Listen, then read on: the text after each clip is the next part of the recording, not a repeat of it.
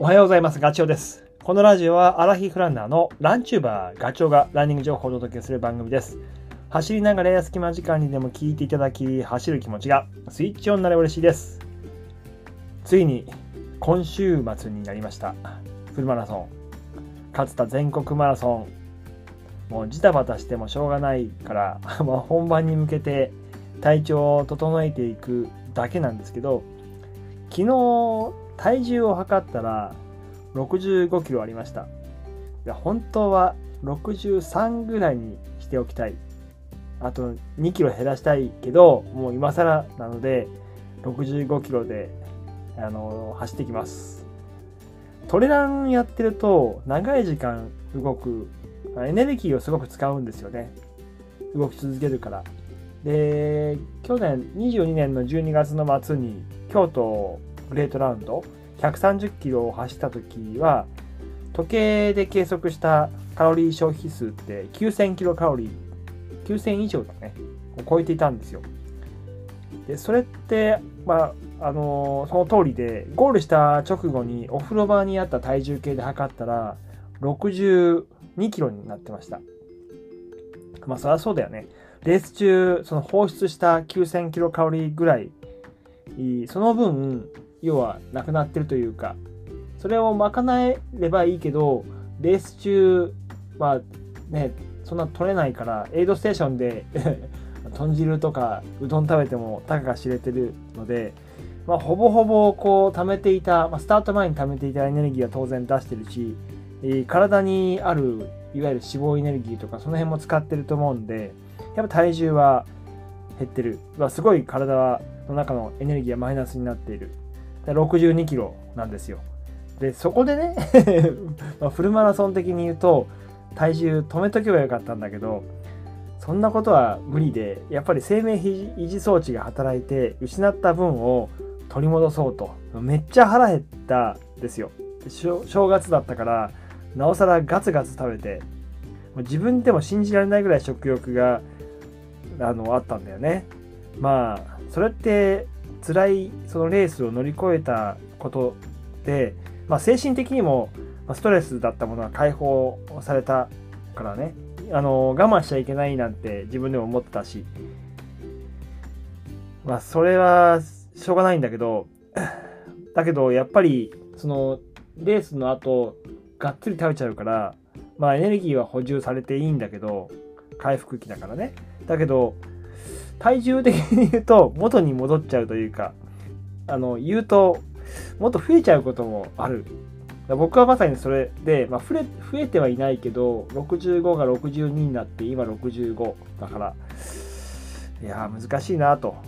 だからトレイルやった後トレーラーやった後そのロードレースを走るっていうのはなかなかこう難しいっていうのかもしれない。もちろん山の中を走るとどうしてもこう凹凸があったりとか障害物があるんでちょこちょこ走りになるんで動きが小さくなっちゃうからね、まあ、ロードで大きい動きで速く走るっていうのとは対極なんでなかなかこうトレーナーにやってていきなりロード走るとあれでっていう風になっちゃうんだけどまあだけどねそれもあるけどやっぱ体重っていうところも 影響はでかいから。だってロードでね、1分2分こう縮めていこうと思うと自分の自己記録をねとっても体重って重要になってくる。1キロ減らすと3分短くなるって言うけどそれもやっぱり嘘じゃないっていうかその通りかなって、まあ、3分とまでいかないけどそれに近い分数は影響度がある、まあ、車で言うとそうね、アメ車、僕がアメ車とすると、それをいきなりこう、なんだろう、えー、行動に出されて、あのマラソン大会的な レースに出されて、さあ走れって、っていう、まあ、周りの人たちはみんなスポーツカーというか、ロード体制の車なんだけど、僕はなんか、えっ、ー、と、アメ車だと。オフロードのアメ車だったりとかする。まあ、それはきついよね。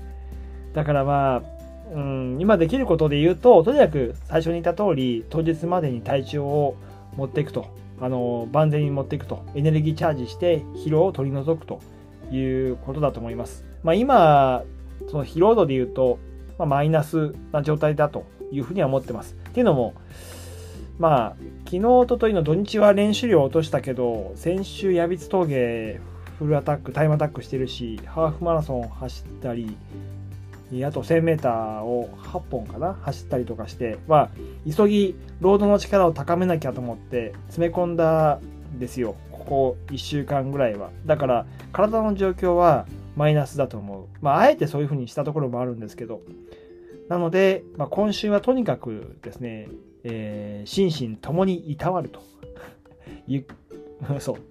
言うと、睡眠をしっかりとって、体を回復させて、しっかり1日3食バランスの良い食事をとって体調を整えるという感じですね。で、今日のラジオは、そう、バランス良い食事について言おうと思っていて、まあ、言うと大切な栄養素、タンパク質ですね。これを取ろうというふうに思ってます。まあ、ただ、これも1週間がっつり取ったって、それはもうやっぱり無理な話で。だだけど、タンパク質を取っていく意識をこう食事をするときにとあの持っておくと疲労回復を早めてくれたりとかであと栄養素もめっちゃ高いので取っておくべきものだというふうにはちょっと考えてます。でタンパク質って体のパーツを作ってるっていうそういうイメージを持ってる方多いと思うんだけど、まあ、その通りなんだけど筋肉だったり骨だったり人体だったりそういったものを、えー、作るとともにあと走る時に欠かせない酸素をこう体中に運ぶヘモグロビンの材料にもなるんだよね。であと脳の神経伝達にも使われているので、まあ、そういうことも踏まえるとタンパク質はやっぱり食事の中で取った方がいいと。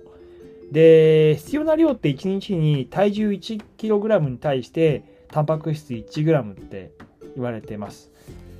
でどんなものが取れるのっていうとざっくり言うと鶏のささみとかだと 9g 豚のもも肉で 6g マグロとかは赤身だと 32g 取れる。で、代表的な納豆1パックで、えー、と 8.3g。牛乳で 7g。チーズ、あのスライスチーズ1枚で 5g。卵1個で 6g といった感じです。で、まあ、これじゃあ取っとけばいいのねって言うけど、1回の食事だとね、あのー、タンパク質って限界値が うまくできてるけどあって、大体ね、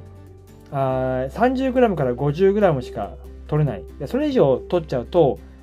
体から排出されちゃうんでね、出てっちゃう。あと、脂肪になっちゃうってだけなんで、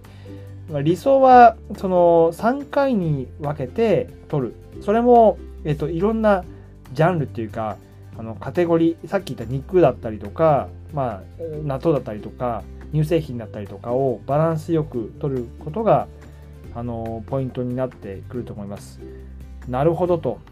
まあ、そう考えると、じゃあ、僕の食事で振り返った時にどうかっていうと、ななかなか難しくて、えっ、ー、と、牛乳は、あれですね、まあ、3杯、結構牛乳好きで飲んでるんで、それが牛乳だと、え、ー、と、7g か。だから、え、ー、と、毎回食事とかで取ってたりとか、まあ、コーヒー牛乳みたいにして飲んでるんですけどそれで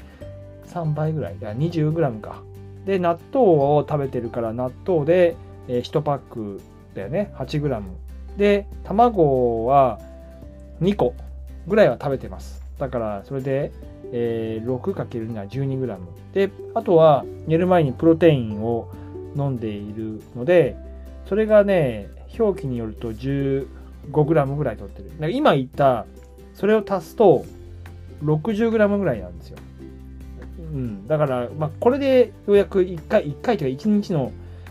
えっと、タンパク質の量ってこれで取れてる。だけど、これでもやっぱり、